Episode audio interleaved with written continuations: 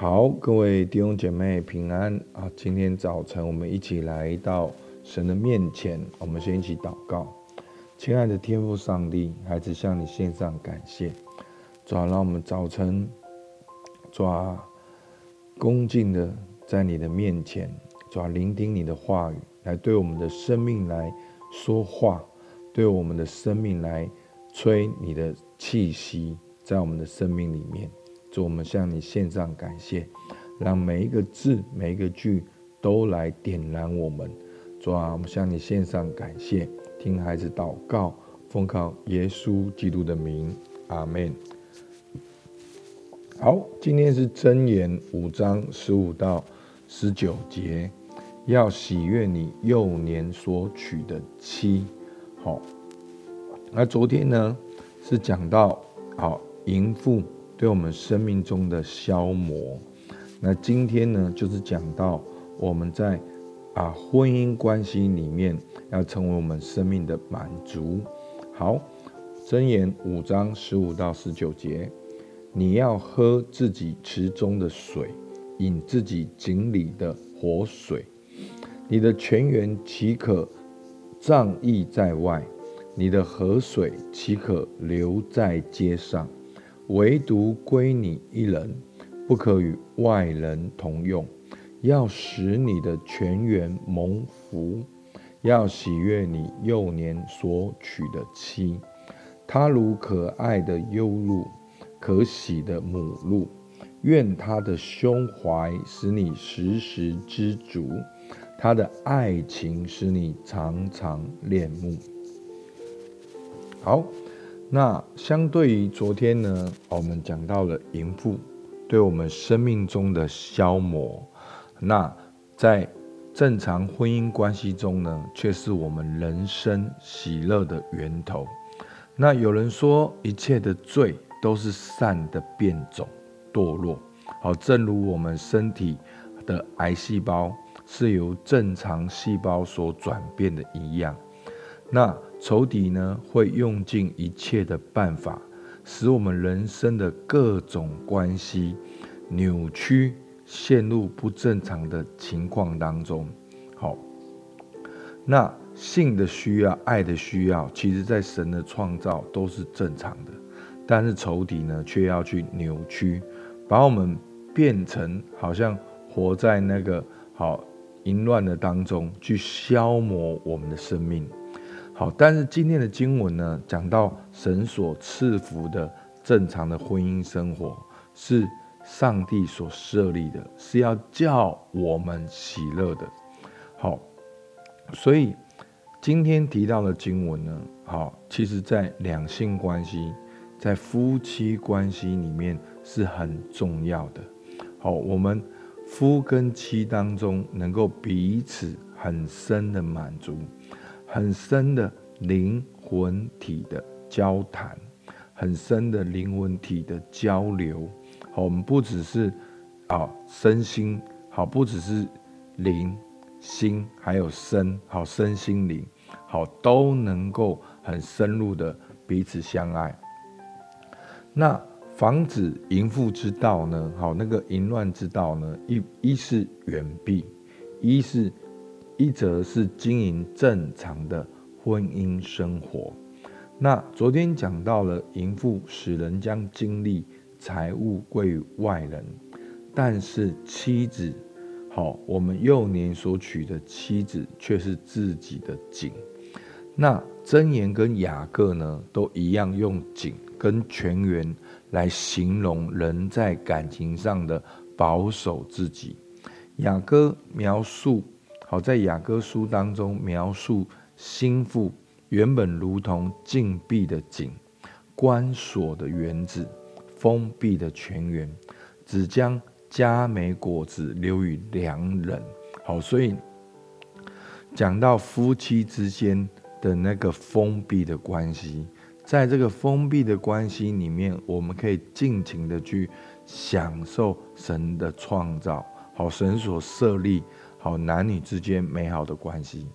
那箴言呢？形容妻子的爱情是丈夫个人的泉源与水井，婚姻关系是独特的，不能够外溢。好，十六节说：你的泉源岂可仗义在外？你的河水岂可流在街上？唯独归你一人，不可与外人同用。好，这个夫妻关系是得到神的祝福，只有在单一的感情关系中，才能使人得到满足跟抚慰。好，不但妻子对丈夫的单一，使丈夫饱饮爱情，丈夫对妻子的喜悦，也同样是使妻子这泉源永流不尽的原因。好，在十八节说，要使你的全员蒙福。好，就是好你的啊太太。好，全员这个全员蒙福，就是要喜悦你幼年所娶的妻。你要喜悦你的太太，就会使你的全员蒙福。那十九节，他如可爱的优鹿。好。那我去查了一下，就是母鹿的意思，好，跟后面是重叠的，好，可喜的母鹿，愿他的胸怀使你时时知足，他的爱情使你常常恋慕。好，那太太对先生的这个爱，也使得先生能够知足。好，所以丈夫喜悦太太，就使太太蒙福。那太太。常常的全心的爱先生，先生也会感到知足。好，那这是彼此互相的关系。好，要使你泉源蒙福，用什么方法呢？就是要喜悦你幼年所娶的妻。丈夫的喜悦是妻子蒙福的源头，而妻子的爱情是丈夫知足的原因。所以在婚姻当中的互惠、彼此相爱，是心甘情愿，不是出于勉强或者是条件。这样的彼此相爱，使二人的生命都得到复苏，还有滋润。好，所以求主帮助我们。好，今天特别提到了好这个夫妻的关系，让我们有一个啊。想象有一个梦，有一个信心。好，在很多时候，很多电影都会去筹划啊，基督徒的夫妻关系很古板，然后很守旧，然后好像不能够说不可以谈。